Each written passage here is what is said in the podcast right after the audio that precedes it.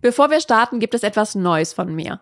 Den gesund erfolgreichen Newsletter. Jede Woche gibt es da regelmäßig die besten Learnings, spannende Impulse und praktischen Tipps für deine berufliche und persönliche Weiterentwicklung. Direkt von meinem Schreibtisch in deine Inbox. Trag dich gerne ein unter gesunderfolgreichtipps.de. Bei vielen erfolgreichen Menschen und Führungskräften fällt mir immer wieder etwas auf, gerade wenn es um das Thema Veränderung geht. Und was das genau ist und wie es dich dabei unterstützen kann, dein Leben selbstwirksamer zu gestalten, das erfährst du nach dem Intro.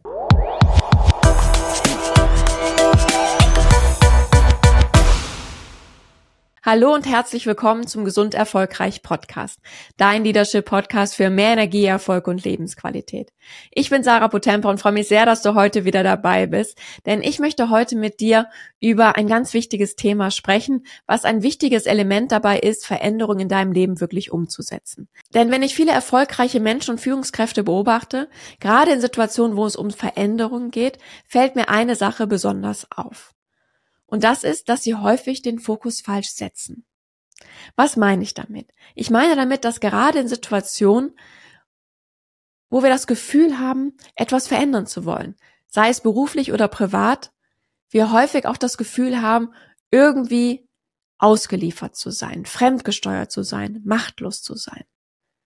Und vielleicht kennst du diese Situation auch, dass du beruflich etwas verändern möchtest, sei es in deinem Team, sei es an den größeren Unternehmensstrukturen, sei es an der Kultur. Du möchtest deinen Mitarbeitern vielleicht eine bessere Führungskraft sein. Du möchtest ihnen anderen Rahmenbedingungen ermöglichen, als es sonst in deinem Unternehmen üblich ist.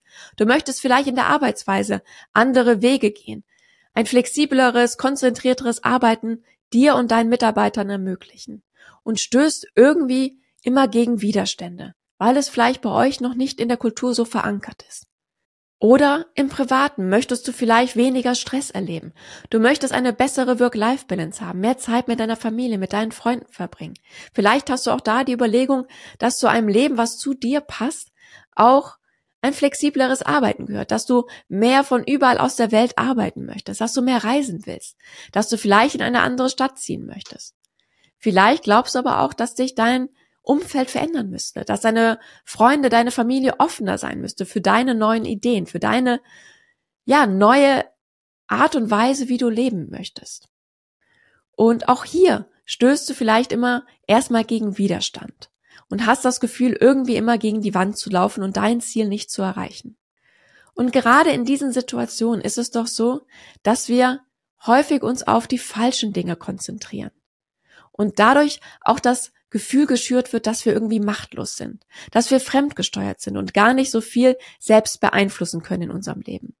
Und das kann eben, je häufiger du eben gegen diese Widerstände ankämpfst, je mehr Energie du da investiert, auch dazu führen, dass deine Motivation immer weiter sinkt, dass du immer, ja, passiver wirst und irgendwie in so eine Art Opferrolle verfällst, dass du wirklich das Gefühl hast, hier ausgeliefert zu sein und selbst nichts verändern zu können. Und ich glaube, dass hier genau der Schlüssel liegt für eine wirksame Veränderung in deinem Leben.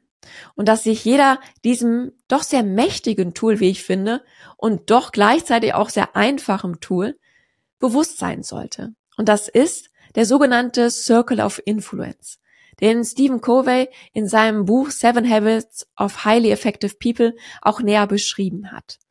Und das ist dass wir häufig uns auf die Dinge konzentrieren, die eigentlich gar nicht in unserem Einflussbereich liegen und da wahnsinnig viel Energie drauf verwenden. Und mit dem Resultat, dass sich eigentlich nichts in unserem Leben verändert. Und es viel sinnvoller und wirksamer wäre, sich auf die Dinge zu konzentrieren, die in unserem Machtbereich, Einflussbereich liegen. Und da zu schauen, was ich wirklich selbst gestalten kann, welche Maßnahmen, welche Initiativen, welche Strategien ich nutzen kann, um hier eine Veränderung herbeizurufen. Und das kannst du eben auf alle Lebenssituationen übertragen. Im Kleinen und im Großen. Du kannst im beruflichen Umfeld eben dir anschauen, wenn du sagst, okay, die Arbeitskultur passt mir eigentlich nicht. Die ist nicht mehr zeitgemäß. Auch die Führungskultur würde ich so gerne ändern in meinem Unternehmen. Dann ist es der Zeitpunkt vielleicht auch mal zu schauen, was kannst du wirklich selbst beeinflussen, bevor du ständig gegen Widerstände ankämpfst, ständig gegen, ja, dir die Nase wund läufst und immer wieder gegen Wände läufst. ob du die Energie nicht wirklich sinnvoller einsetzen kannst. Und bevor du demotiviert aufhörst, schauen kannst, was kann ich denn selbst gestalten? Und ich glaube, das ist häufig viel mehr, als wir wirklich glauben. Du kannst als Führungskraft in deinem Team andere Bedingungen versuchen herzustellen. Du kannst auch hier bereits eine andere Führungskultur leben. Du kannst auch hier als gutes Vorbild vorangehen und zeigen, wie es geht, sich selbst gesund zu führen und auch hier auf die eigene Gesundheit, auf die eigene Leistungsfähigkeit zu schauen. Oder aber auch im Privaten. Du kannst auch da akzeptieren, dass du erstmal dein Umfeld so nicht verändern kannst. Und schauen, wie du dir dennoch ein Leben gestalten kannst, was genau zu dir passt.